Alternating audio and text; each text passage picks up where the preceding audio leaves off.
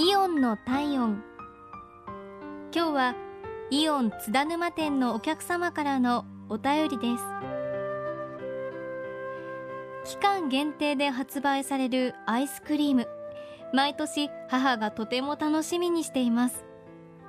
昨年は近くのイオンに買いに行ったんですが売り切れてしまったそうで母に悲しい思いをさせてしまいました。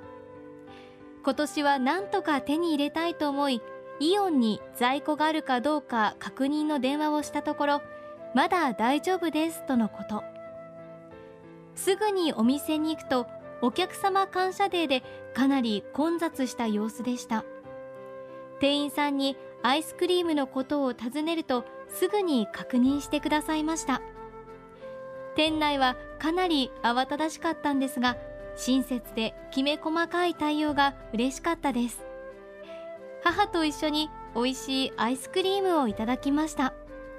ありがとうございました。